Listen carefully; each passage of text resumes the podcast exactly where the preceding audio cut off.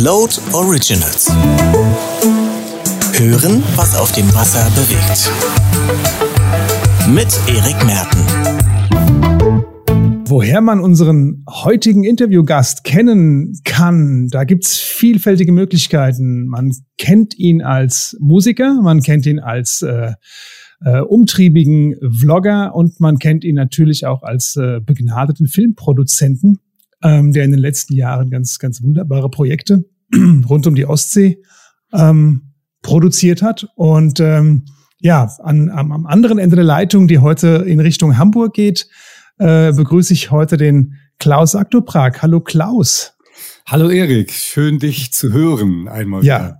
Schön, dass du dir die Zeit genommen hast, äh, dass wir mal ein bisschen über dein nächstes Projekt schnacken können. Da gab es ja schon einige Projekte in der Vergangenheit, durch die wir dich äh, schon sowohl im Bild als auch im Ton kennenlernen durften. Ähm, für diejenigen, vielleicht sind es zwei oder drei, die dich noch nicht kennen, die den Float Podcast hier verfolgen. Ähm, erzähl doch mal so ein bisschen was über dich. Wer bist du und was hast du bisher schon so segeltechnisch ähm, in die Welt gebracht? Ja, ich bin äh, von Haus aus Musiker, habe das auch berufsmäßig sehr, sehr lange gemacht, mache ich auch immer noch und ähm, war dann irgendwann in einer Musikinstrumentenfirma angestellt, die einzige Festanstellung in meinem Leben bis dato. Das wurde zum Ende relativ stressig und da habe ich dann angefangen, mich mit der Segelei zu beschäftigen. Bin also relativ spät zum Segeln gekommen und habe dann 2014, äh, nachdem die Firma quasi umgezogen ist und uns freigestellt hat, bin ich dann auf eine sechs Monate lange Reise in die schwedischen Scheren gegangen und habe da auch ähm, meine Kamera mitgenommen, ein bisschen was drüber geschrieben. Das war die Reise, äh, beziehungsweise die Ergebnisse der Reise nannten sich dann Zeitmillionär. Ich habe eine CD komponiert, habe, wie gesagt, einen Film über die Reise gemacht, auch über die Entstehung der CD, habe ein Buch geschrieben, Scherensegeln. Für mich war halt immer dieses Auszeit und Segeln und äh, dann auch mitteilen, was man erlebt, war für mich immer ein wichtiger Teil. Dann ähm, hat mir das immer noch nicht gereicht und ich wollte noch einmal wieder losfahren habe dann so ein bisschen nach dem roten Faden gesucht, äh, weil ich äh, filmisch mich auch ein bisschen verbessert habe und äh, die Gegend auch besser inszenieren wollte. Und bin dann 2018 äh, in einem Buch bei Ikea auf die älteste Wegbeschreibung der Ostsee gestoßen. Ähm, und die Reise, die daraus entstanden ist, das war quasi, ich habe in dieses Buch reingesehen, dann war die Reise vor, mein, vor meinen Augen äh, da. Ich wusste, okay, ich habe jetzt wieder was gefunden und dann bin ich von Haithabu bis nach Tallinn gesegelt, die schwedische Ostküste durch die Scheren, die Orlandinseln, Südfinnland und über Gotland zurück. Und darüber habe ich eine Filmtrilogie äh, produziert, die sich nennt Die Route der Wikinger. Der letzte Teil ist jetzt quasi im letzten Jahr dann rausgekommen endgültig. Und ja, da ich nicht stillsitzen mag, plane ich jetzt quasi meine nächste Reise und die soll äh, Wikinger, den Wikingern treu äh, quasi zur anderen Richtung gehen, Richtung Westen, äh, über Norwegen nach Island und in die Highlands. Ja, die, die Wikinger-Historie, die begleitet sich ja im Prinzip schon von Anfang an. Es ist ja auch unweigerlich, wenn man in, in der Ostsee den Bug nach Norden richtet, dass man dann auf diese Historie äh, trifft. Was, was, was begeistert dich denn so bei den, bei den Wikingern? Was ist denn da das, das, was dich so fasziniert? Also das kam eher ähm, ungewöhnlich, weil viele ähm, faszinierte ja quasi dieses kriegerische, angriffslustige, was man halt aus vielen kennt, Filmen kennt. Ja. Und mir war das Thema Wikinger teilweise ein bisschen zu vorbelastet, äh, auch wenn man in unsere deutsche Vergangenheit guckt, was Rundschriften oder sowas anging. Da war ich immer so ein bisschen empfindlich.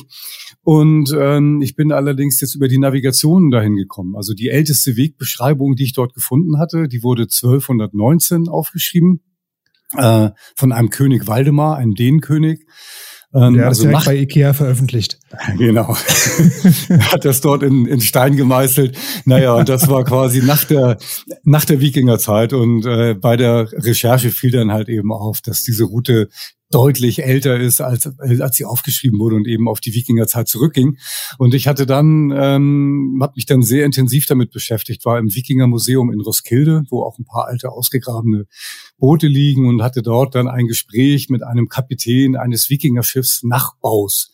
Und das hat mich quasi so fasziniert, weil der auch nach den alten Methoden mit Sonnenstein und ähm, Sonnenkompass äh, navigiert und quasi auf der Nordsee unterwegs ist mit einem alten Schiff. Und der hat mir da so viel erzählt, dass ich dachte, das ist ja spannend. Und ich bin quasi über die Navigation und Seemannschaft an das Thema Wikinger rangekommen. Und je mehr ich mich damit beschäftigt habe, umso mehr äh, habe ich dann noch andere Aspekte gefunden, die mich interessiert haben. Und diese, also die zweite, die dreiteilige äh, Ostsee-Rundreise, die beschäftigt sich eben jetzt nur genau mit diesem, mit dieser Route, die du nachgefahren bist und die du äh, auf den Spuren der Wikinger, so heißt das Ganze ja eben auch, ähm, versucht hast nachzuvollziehen. Genau. Die ähm, das in dieser alten Wegbeschreibung sind 101 Wegpunkte äh, quasi als Ortsnamen festgehalten und ich habe die dann rekonstruiert, äh, in die Seekarten übertragen und bin hat hab probiert möglichst an allen dieser 101 Orte irgendwie wenigstens kurz vorbeizusegeln und äh, darüber was zu filmen und habe dann auch ähm, Relikte der Wikinger gefunden, äh, Wikinger-Museen besucht, äh, ja, und mir so ein bisschen das Leben vorgestellt. Das war für mich wichtig, dass ich nicht nur wieder durch den Raum reise, wie ich es ja bei meiner ersten Reise 2014 gemacht habe, sondern einmal auch so eine Art Zeitreise in meinem, in meinem Kopf mache. Und das ist dann auch so, wenn man in Haithabu losfährt und äh, ein paar Wochen später in, in Birka, eine andere große Wikingerstätte im Melarensee in der Nähe von Stockholm, unter Segeln ankommt, dann hat man schon so ein bisschen das Gefühl, man ist ja. ähm, auf den Spuren unterwegs und ähm, segelt nicht nur in zwei Dimensionen, sondern in drei oder vier Dimensionen durch die Welt. Von den, von den Wikingern gibt es jetzt nicht so wirklich viel schriftlich überliefertes. Die haben nicht so wirklich viel geschrieben, ne? Genau, die haben gar nichts überliefert im Prinzip. Also man kennt diese Runenschriften, die ab und zu auf Steinen oder so sind, aber das sind dann immer nur äh, ganz, ganz kurze Texte, ähm, ohne, ohne viel Inhalt, also maximal drei, vier, drei, vier Sätze, die so ein bisschen beschrieben, der Sohn sowieso ist dahin gefahren und nicht wiedergekommen und dann starb seine Frau und so und so und so. Aber das sind es gibt mehr also, so Grabsteininschriften, ja. Ja, ganz genau. Aber okay. was die Wikinger hatten, die hatten ähm, sogenannte Skalden. Das waren dann äh, Menschen, die haben das quasi in Vers- oder Liedform gebracht und die Geschichten wurden dann halt mündlich überliefert. Und diese Überlieferungen haben wir relativ lange dann auch überstanden und wurden, also ein Großteil dieser Überlieferungen wurden in Island dann später niedergeschrieben, ungefähr 150, 200 Jahre nach dem Ende der Wikingerzeit. Deswegen weiß man natürlich nie ganz genau, was da an Fantasie und äh, Duktus noch, noch, noch zugekommen ist.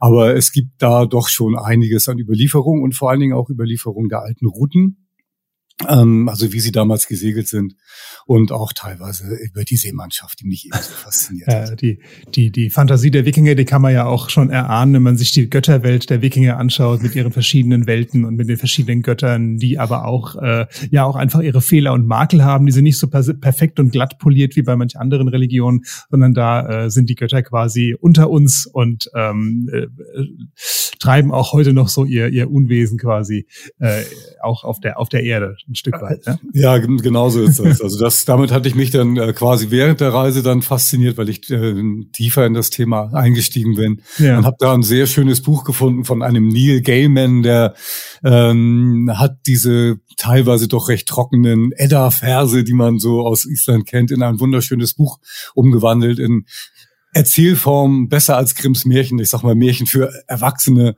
Und da hat man wirklich viel draus gelernt und äh, eben diese Fehlerhaftigkeit der Götter und diese Art Menschlichkeit der, der, der Götter, das ist dann schon faszinierend gewesen und ja. äh, begleitet mich heute auch immer noch ein, ein Stück weit äh, irgendwo jetzt auf den Reisen.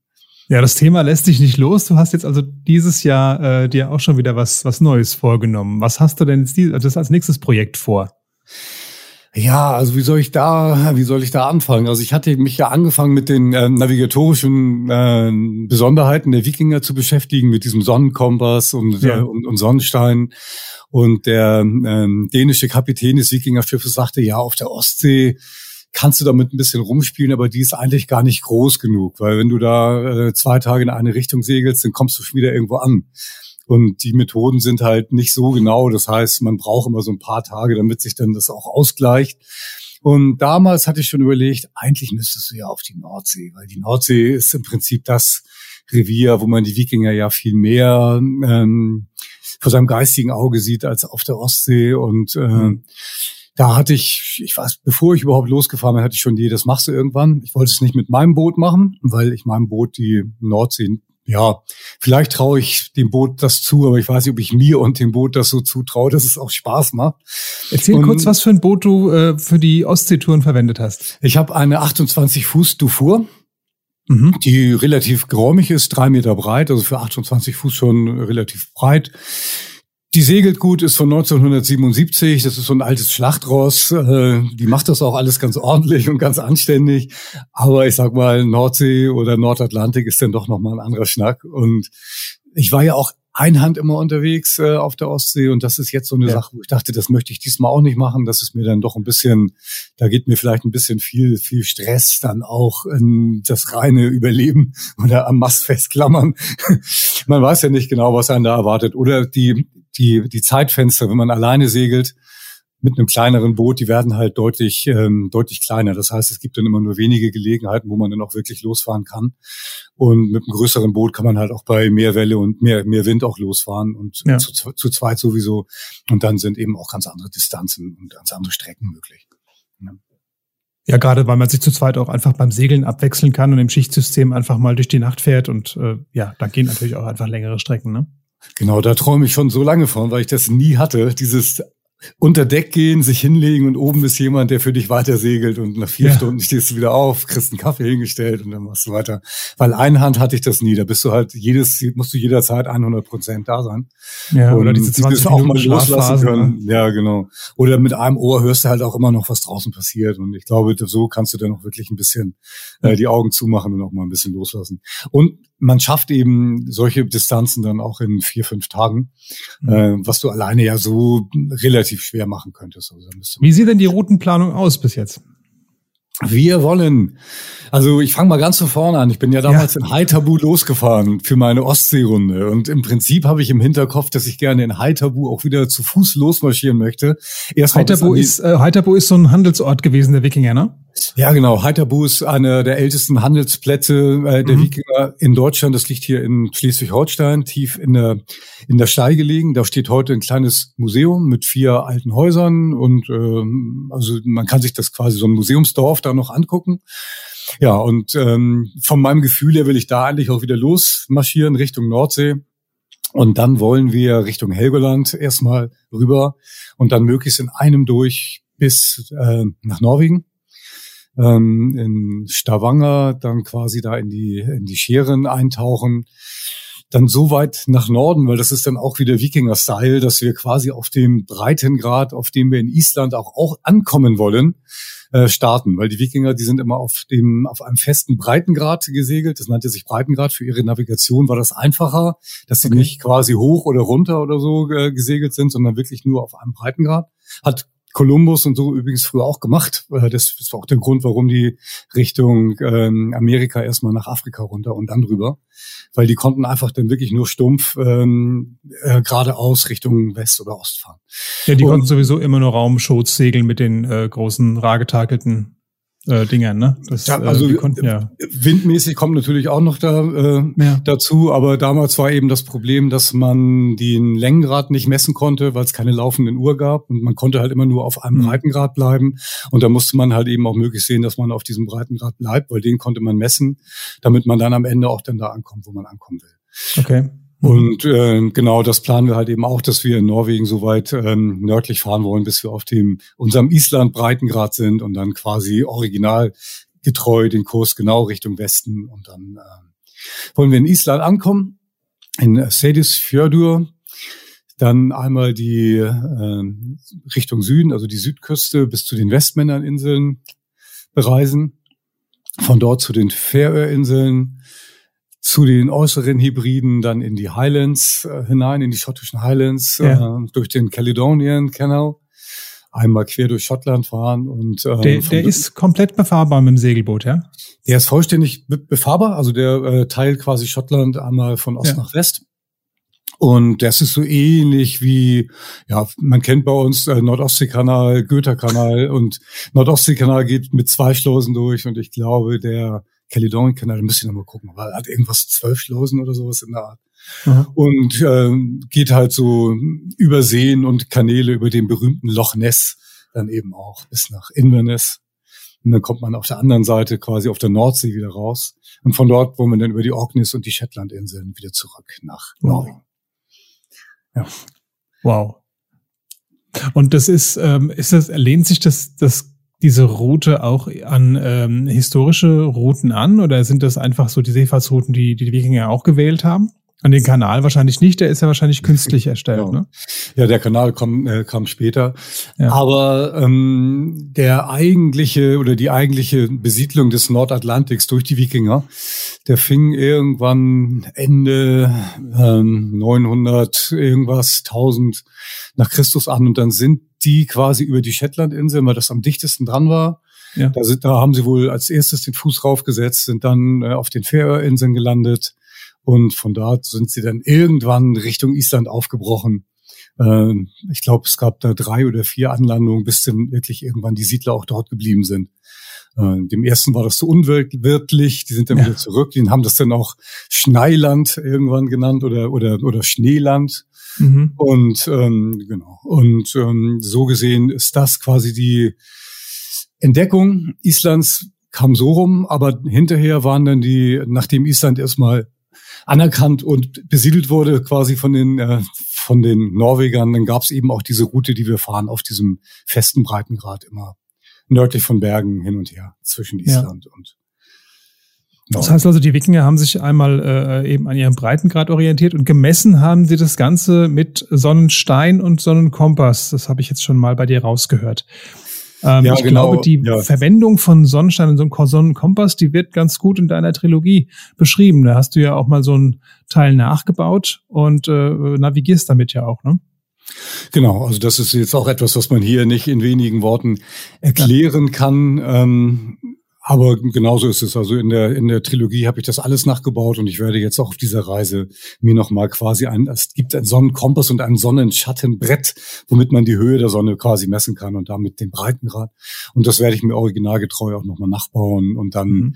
probieren, ähm, das einzusetzen. Also ich hatte anfangs mal überlegt, vollständig nur mit äh, Wikinger-Instrumenten darüber zu segeln. Ein bisschen im Hinterkopf habe ich das auch noch, aber angesichts von Bohrinseln, bedecktem Himmel und so, denke ich, ich werde es dabei mhm. belassen, einfach zu sehen, ob man es denn machen kann oder wie, wie sich das denn so darstellt. Man braucht ja, man braucht ja noch Steigerungspotenzial ja, für, genau. die, für die nächste ja. Tour. Ähm, jetzt hast du gesagt, du fährst das jetzt dieses Mal nicht mit deiner Meer, sondern äh, du hast dir jetzt ein anderes Schiff ausgesucht. Genau, bei einem meiner Vorträge zur Route der Wikinger in Hamburg, da kam ein Kollege quasi, den ich vorher noch nicht gesehen hatte, du, der sagte, ich habe ein Boot ich würde da gern hinfahren. Ähm, wenn du Lust hast, hier ist meine Telefonnummer, melde dich doch mal. Und dann war weg. Und das fand ich erstmal ganz gut, weil oft ist es so, dass die, die einem am meisten erzählen, da ist am wenigsten Substanz. Und äh, das fand ich irgendwie gut, dass das so kurz war. Und dann hatte ich mir quasi mal die Internetseite angeguckt und das sah alles sehr, sehr gut aus. Und dann haben wir irgendwann gesagt, gut, wir treffen uns in Hamburg in der Haifischbar original ja, hier unten super. am Hafen. Da setzen wir uns mal hin und dann gucken wir mal, wie wir miteinander klarkommen. Ich hatte auch gesagt, ich bin ja als Einhandsegler auch so ein bisschen, ich mag das ja auch, ich mag das ja auch nicht, weil ich keine Menschen mag, sondern ich bin halt auch ganz gerne alleine unterwegs. Und insofern muss das dann auch passen. Und dann haben wir aber da an dem Abend schon sehr schnell festgestellt, dass da sehr viele Gemeinsamkeiten sind und das alles ja. doch ganz, ganz gut funktioniert, dass wir uns gut verstehen. Er kommt hier auch aus der Hamburger Ecke und mhm. der hat eben ein größeres Boot, eine halbe Grassi, 38 Fuß der das denn auch äh, zuzutrauen ist oder mehr zuzutrauen ist jetzt als meiner, als meinem kleinen Segelschiffchen. Ja, auf jeden Fall. Also ja. der Name birgt schon für Qualität. Ne? Ja. ja. ja, es kommt ja deiner deiner deiner Veranlagung, sage ich mal, auch ganz ganz entgegen, weil bei äh, gerade wenn man ein Wachsystem hat, ist es ja meistens so, dass man sich am Tag eigentlich nur wenige Minuten trifft und dann geht der eine schlafen und der andere hält dann Ruderwache für die nächste Zeitperiode und dann wechselt es irgendwann. Aber äh, ja, genau, so das haben wir auch. viel Austausch ist dann eigentlich da nicht. Ne? Ja. ja, das haben wir auch gesagt. Also man kann sich dann aus dem Weg gehen. Und wenn einer sagt oder einer zu erkennen gibt, so ich brauche jetzt auch mal ein bisschen Ruhe, dass das dann ja. auch der andere wahrnimmt, weil ich bin auch schon durchaus mit äh, Leuten segeln unterwegs gewesen, die merken diesen Punkt dann nicht. Und dann hören die nicht mehr auf zu reden, hören nicht mehr auf zu reden. Und man kann halt auf dem Segelboot nicht wirklich weglaufen. Und dann muss man irgendwann sagen, ich lege mich vorne hin oder ich kann nicht mehr oder so. Das ist immer ein bisschen schwierig. Ja, ähm, Wachsystem. Was kann ich dich ja direkt mal fragen? Ähm, was ist denn für dich ein gutes Wachsystem? wenn du jetzt fünf, sechs Tage durchfährst. Also vier, vier Stunden wechseln ja. oder sechs Also genau, Stunden. genau so. Ich habe da auch schon äh, quasi laut genickt, als du das vorhin erwähnt hast. Äh, das ja. haben wir auf Makani bisher auch immer so realisiert. Vier Stunden hat sich als eine gute Zeit herausgestellt, sowohl zu zweit als auch dann mit mehreren Leuten. Also wir ja. hatten das auch schon mit drei und vier Leuten. Das ist dann natürlich noch deutlich entspannter. Klar, je, je mehr ja, Crew du da hast, die die Ruderwache übernehmen kann, umso mehr Wachen kannst du einteilen. Ähm, aber vier Stunden ist auf jeden Fall eine gute Sache. Egal, ob jetzt äh, über eine, eine, eine Offshore-Route oder auch zum Beispiel, das ist ja auch was, wo man Ruderwache einteilen muss, über den Nordostseekanal, der ja, ja, stellenweise auch eher langweilig ist und da macht es manchmal etwas Mühe, äh, lange das aufmerksam zu bleiben. Ja. Genau. Also vier Stunden ist so eine Zeit, da kann man sich auch einfach gut konzentrieren. Man weiß, okay, in vier Stunden ist es wieder rum, dann kann ich wieder, wenn ich noch arg müde bin, kann ich wieder schlafen gehen. Hm. Und äh, das ist eine greifbare Zeit. Deswegen, ja, also vier Stunden würde ich auch würde ich auch also, gut finden. Nachts hatte ich hatte ich es auch so überlegt, tagsüber hatte ich überlegt, ob man auf sechs gehen kann, weil dann kann kann jeder länger durchhalten, einfach um vielleicht ein bisschen länger schlafen zu können. Nur die Frage ist, ob man tagsüber überhaupt, äh, ob man überhaupt sechs Stunden dann auch nutzen kann, ne? schlaftechnisch. Also das muss man mal sehen. Ja. Aber gut. Ja.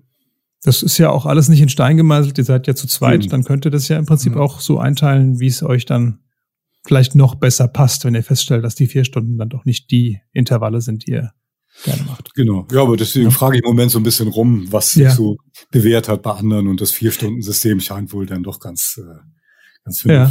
Du fragst momentan sowieso sehr viel rum und das machst ja. du äh, mit einer eingeschalteten Videokamera und du äh, holst die Leute in YouTube vor die Kamera und äh, bereitest dich so auch auf deine, auf deine Tour vor. Das finde ich ein ganz spannendes Projekt. Was läuft denn da?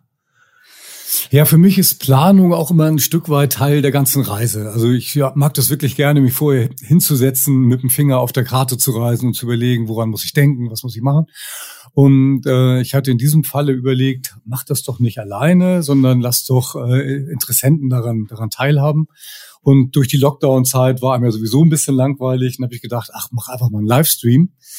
Und ähm, das hat dann natürlich Dimensionen angenommen, die ich am Anfang gar nicht so vorhersehen konnte. Ich habe dann einen kleinen Studioraum gemietet und habe da dann mich eingerichtet in einem Monat. Da kamen dann täglich irgendwelche neuen Pakete und Kabel, bis das dann alles funktionierte. Und ja, das war dann doch deutlich aufwendiger, als ich dachte. Und ja, ich innerhalb, weiß, was du meinst.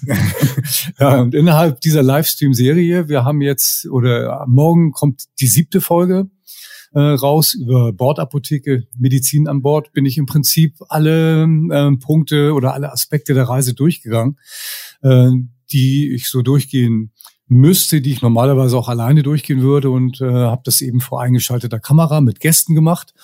Und wir haben halt angefangen, ähm, uns mit Norwegen zu beschäftigen. Da hatte ich äh, Guido Dwersteak äh, als ähm, als Gast in der Sendung. Dann hatte ich ja, der den, kennt die ganze norwegische Küste, der ja, Guido. ist das alles runter, der hat was ja. gesagt. Dann hatte ich Sebastian Wache als Wetterexperte, den kennen wir ja auch ja, alle quasi. Ja. Und äh, das ist auch jemand, der uns auf der Reise quasi, wenn wir dann von Norwegen nach Island rüberfahren, der uns dann sagt, Daumen hoch, ihr könnt rüberfahren und uns währenddessen auch ein bisschen begleitet. Ah, super, ja, perfekt. Dann hatten wir das abgedeckt. Dann haben wir von von der Technikseite hatten wir eine Garmin, äh, quasi was diese Notgeschichten, Garmin InReach, äh, sowas angeht, also dass man Notrufe von unterwegs über Satellit absetzen kann oder auch generell äh, kommunizieren kann. Dann hatten das InReach, das erfreut sich jetzt gerade steigender Beliebtheit. Das höre ich immer öfter, auch in Seglerkreisen, aber auch in äh, äh, Abenteurerkreisen. Also das ist ja auch an Land verwendbar. Ähm, erzähl kurz was dazu. Ja, also ich hatte überlegt, wie kannst du das machen? Du bist halt, wenn wir von Norwegen nach Island fahren, dann nach, ich sag mal, nach spätestens 30 Seemeilen oder äh, weg von Norwegen ist halt nichts mehr. Dann hast du halt ja. nur noch UKW. Und wenn dann keine Schiffe in deiner Nähe sind, dann hast du halt niemanden mehr, den du erreichen kannst. Und ähm, wenn jetzt irgendwas passiert, irgendwelche Notfälle sind, hat man keine Kommunikation. Und für unser Wetterrouting, ich sagte ja, Sebastian Wache sitzt irgendwo, mhm. wollte ich auch eine Kommunikationsmöglichkeit haben. Also das Wetter kann man sich ja noch über Navtex oder sowas reinholen, aber ich wollte auch einfach wirklich echt kommunizieren können. Und ähm, Kurzwelle jetzt nur für eine Reise irgendwie einzubauen und zu installieren, erschien mir dann zu aufwendig. Und dann kam ich auf Satellitentelefon und irgendwann kam ich auf das Garmin InReach, weil ich muss ja nur auch nicht wirklich telefonieren oder, oder sprechen können. Es reicht ja einfach, wenn ich Nachrichten absetzen kann. Und das kann man mit diesem Garmin InReach eben sehr gut. Man kann halt äh, wie SMS schreiben über Satelliten. Man kann halt mhm. halt von überall Nachrichten absetzen und empfangen. Das heißt, man hat äh, dauerhafte Kommunikation zum Land. Man kann ähm, automatisch Wegpunkte übermitteln, die dann jemand an Land quasi auf einer Internetseite nachverfolgen kann. Also man sieht jederzeit, wo sind die jetzt eigentlich? Mhm. Und man kann sich eben ähm, Wetterberichte auch äh, von Garmin selber holen.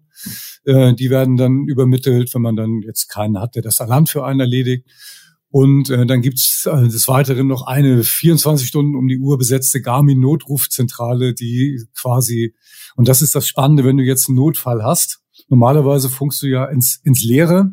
Das heißt, du sagst Hilfe, Hilfe. Und wenn du jetzt keine Rückmeldung kriegst, dann weißt du nicht, ob mich jemand gehört hat. Und bei Garmin, die, du hast eben die Möglichkeit, äh, weil das Two-Way Communication ist, dass sie dann sagen, okay, der Notruf wurde empfangen. Wo seid ihr? Wie geht's euch? Was ist euer Notfall? In drei Stunden ist jemand da. Und dann ist man eben deutlich besser aufgehoben, als wenn du jetzt einfach nur deine Rettungsboje anschaltest und hoffst, dass irgendwann mal irgendwer kommt. Ne? Cool. Genau. Also das perfekt alles, was du, was du brauchst, äh, quasi in einem kleinen Gerät vereint, ne?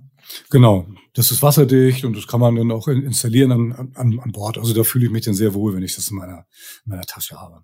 Neben dem, dem Garmin als äh, neue Hardware-Ausrüstung, habt ihr das Schiff noch in anderer Weise äh, bisher vorbereitet oder plant ihr noch was vorzubereiten? Oder ist die äh, Halberg Rassi jetzt schon so weit, dass man sagen kann, wir können jetzt direkt losfahren, wenn wir wollen?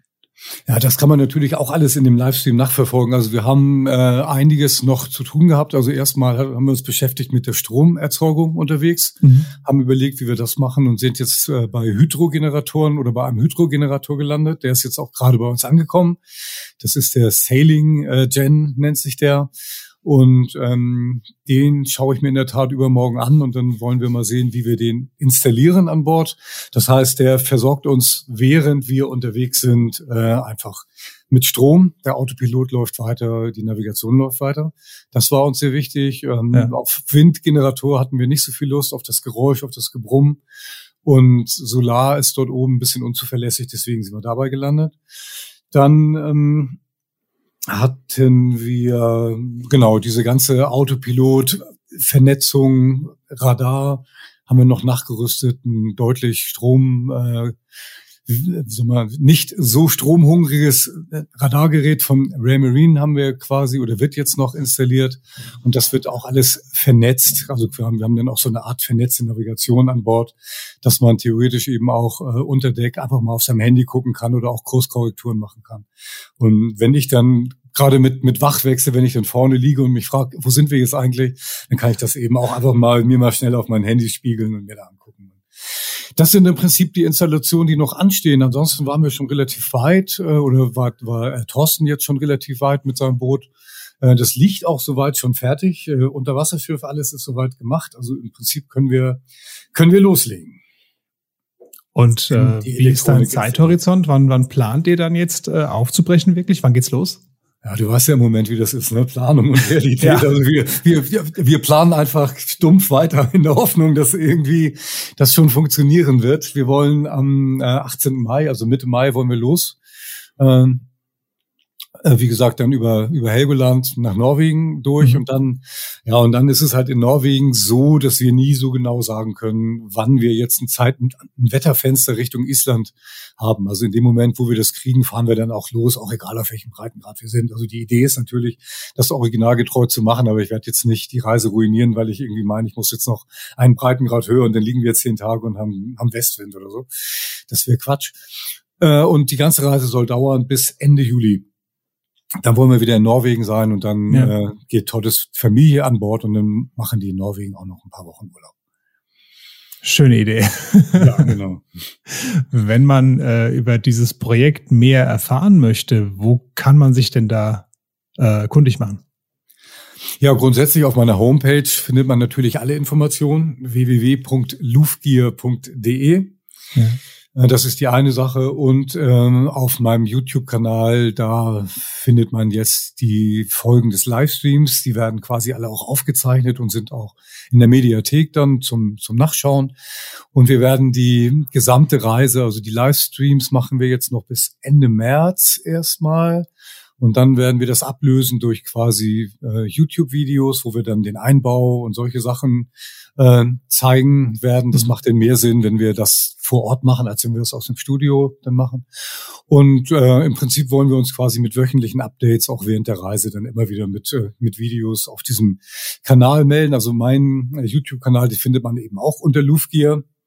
Und da gibt es eine Playlist, die nennt sich Island and Highland. Und Island and Highland heißt auch das ganze Projekt.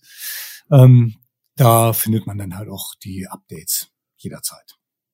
Okay, das heißt also, wenn während der Tour kann man euch dann auch verfolgen. Äh, das Garmin InReach äh, lässt ja ein, ein Tracking auch zu.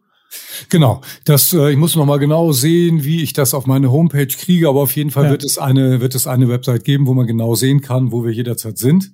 Äh, also unabhängig vom AIS, das kann man natürlich dann auch, wenn wir dann AIS-Signal nachher haben, aber auf den anderen Strecken kann man also jederzeit nachverfolgen, wo wir sind und eben äh, gucken wir mal, wie wir das machen. Ich denke, wir werden das auch in so einer Art Livestream machen, wenn wir gutes Internet haben, dass wir auch einfach wöchentliche Updates haben und uns von Bord melden und ein bisschen erzählen, wo wir sind, was passiert ist und wie die Situation gerade so ist. Wahnsinn. Wahnsinn, cool. Also man ja, ich freue mich, ne? ich freue mich jetzt schon so. Die, die, ja, das glaube ich. Das hört man auch so ein bisschen, wenn du so erzählst davon. Und man kann ja. jetzt ja schon die ganzen Vorbereitungsarbeiten wunderbar mitverfolgen und kann äh, auch die Entscheidungen, die du triffst und die Ausstattung, die du wählst, da kann man auch einfach nachvollziehen, warum du das tust. Und das ist, finde ich, auch ein ganz ja, das wichtiger ist auch ganz, Bestandteil. Ganz witzig. Wir hatten ja halt auch ein paar ähm, Experten, die sich also vor Ort auskannten. Ähm, ja. Der Kollege ähm, der auf der X-Trip unterwegs ist auf Island. Ja. Michael Ziese, den hatten wir für Island, äh, dann hatten wir Andreas Schiebel für die Highlands, dann hatte ich eine schottische Schriftstellerin, die auf den Shetlandinseln wohnt und Segelkrimis schreibt, die sich sehr gut auskennt. die hat uns da Insider-Tipps gegeben. Und jetzt in der Planung merke ich, dass ich mir teilweise meine eigenen Livestreams angucke und mir dann nochmal anhöre, was hat er eigentlich genau gesagt? Weil während der Sendung ist man manchmal in Gedanken auch so ein bisschen woanders, wenn man auf die ja. Uhr guckt oder überlegt, wie geht's weiter. Und äh, ich höre mir quasi meine eigenen Sendungen an und denke, ach, das ist ja schön, die Information hatte ich damals gar nicht mitbekommen. und äh, ich bin jetzt auch gerade dabei, so ein großes Planungs-PDF, da bin ich jetzt auch ganz gut dabei, das werde ich auch irgendwann online stellen. Äh, einfach nur, damit jeder das so ein bisschen nachverfolgen kann, wie, wie man das macht oder, oder wie, wie wir das machen. Das macht ja auch jeder anders, aber ähm, einfach nur so ein bisschen als Grundlage für eigene Ideen vielleicht. Genau, ja, das ist auch immer die beste Grundlage für eigene Planung, dass man sich anschaut, wie haben es andere gemacht ja. und wie äh, äh kann man das möglicherweise auf sich selbst. Warum hat es nicht funktioniert? genau. Oder warum hat es gerade richtig gut funktioniert? Ja, genau. Ja. Wenn man über die anderen Projekte, die du bisher schon so gemacht hast, äh, mehr erfahren will, dann äh, kann man das ja, wir waren ja schon einige Male im Gespräch, lieber Klaus, ja. kann man das drüben bei den Glückspiraten tun. Da haben wir im Podcast auch schon einige Interviews geführt über verschiedene Projekte. Und äh, ja, für die neuen Projekte und für das neue äh, Island and Highland Projekt, äh, da werden wir natürlich die Infos und die Links in die Show Notes packen, äh, wie immer natürlich. Und ähm, ja, ich wünsche dir auf jeden Fall für dieses Projekt ganz, ganz viel Erfolg. Das klingt echt klasse und ich freue mich jetzt schon drauf, wenn ich euch im Sommer ähm, ja auf dem Tablet quasi beim Segeln verfolgen kann. Genau, Mal gucken, ja. wo ich dann bin. ja, genau. Du bist ja wahrscheinlich auch wieder unterwegs. Und äh, ja, was wollte ich noch sagen? Ich hatte ja auf meiner 2018er Reise, da hatte ich ja ein Lied für dich quasi äh, unterwegs komponiert äh, irgendwas, wir, wir sind Wikinger. Wir und, sind Wikinger, ja. Genau. Und das Lied haben wir jetzt in der Tat gerade nochmal produziert. Also das kommt jetzt vor der Reise auch nochmal raus. Äh, also da warst, warst du quasi die Initialzündung in meinem, in meinem Kopf, um dieses Lied zu komponieren. und das werden wir für diese Reise quasi so ein bisschen dann als, äh, ja, als, als, als Motto oder als unseren Soundtrack dann irgendwie drunter legen, sobald dir Super. Ja, genau. So hängt alles zusammen. Ja, ja, ja, klar. Natürlich hat die ganze Geschichte auch einen Soundtrack. Ich meine, du bist Musiker. Was erwartet man denn?